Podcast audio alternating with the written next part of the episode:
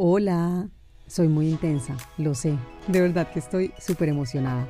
Ya falta muy poco para ese primer episodio de este proyecto que me ha hecho revivir la ilusión. Les quiero contar algo. Esta idea surgió en el momento donde me sentía en crisis dentro de la maternidad. En ese momento oscuro, profundo, donde creí que no había otra salida, donde dije, esto fue lo que escogí, amo a mis hijos, pero odio la maternidad pero estoy ahogada por la maternidad.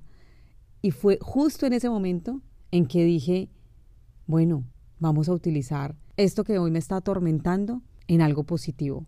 Vamos a desahogarnos, vamos a hacer catarsis. Me gusta hablar, me gusta comunicar como buena periodista y es por eso que creé este espacio donde dije, qué mejor que un podcast para hablar de ese tema del que me siento experta hoy, de la maternidad.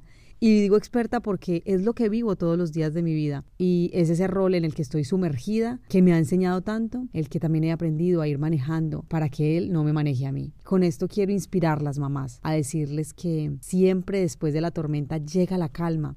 Siempre después de esos momentos de crisis aparece la oportunidad.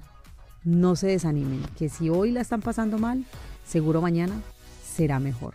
Ya casi nos vemos.